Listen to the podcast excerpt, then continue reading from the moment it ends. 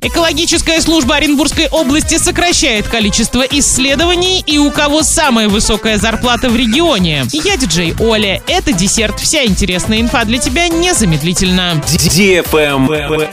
News. Экологическая служба Оренбургской области сокращает количество исследований, которые может официально производить в своих лабораториях. Это может повлечь за собой неприятные для жителей, но приятные для предприятий последствия. Если лаборатория выявит наличие в воздухе опасности, опасного вещества, на которое у нее нет аккредитации, этот документ не сможет быть принят судом. То есть отвечать за такие выбросы, скорее всего, не придется. Еще в феврале нынешнего года три лаборатории экослужбы, расположенные в Оренбурге, Орске и Бузулуке, были аккредитованы на выявление 38 вредных веществ. Однако в июле служба отказалась от получения аккредитации по трем из них. И в итоге количество веществ, которые могут выявлять со всеми юридическими последствиями, сократилось до 35.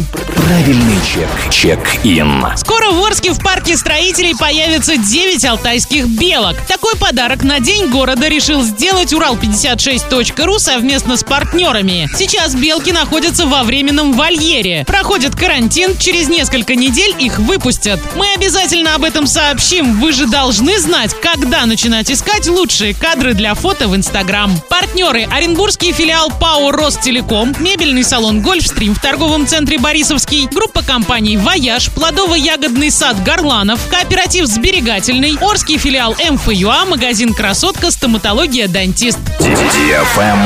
Лайк.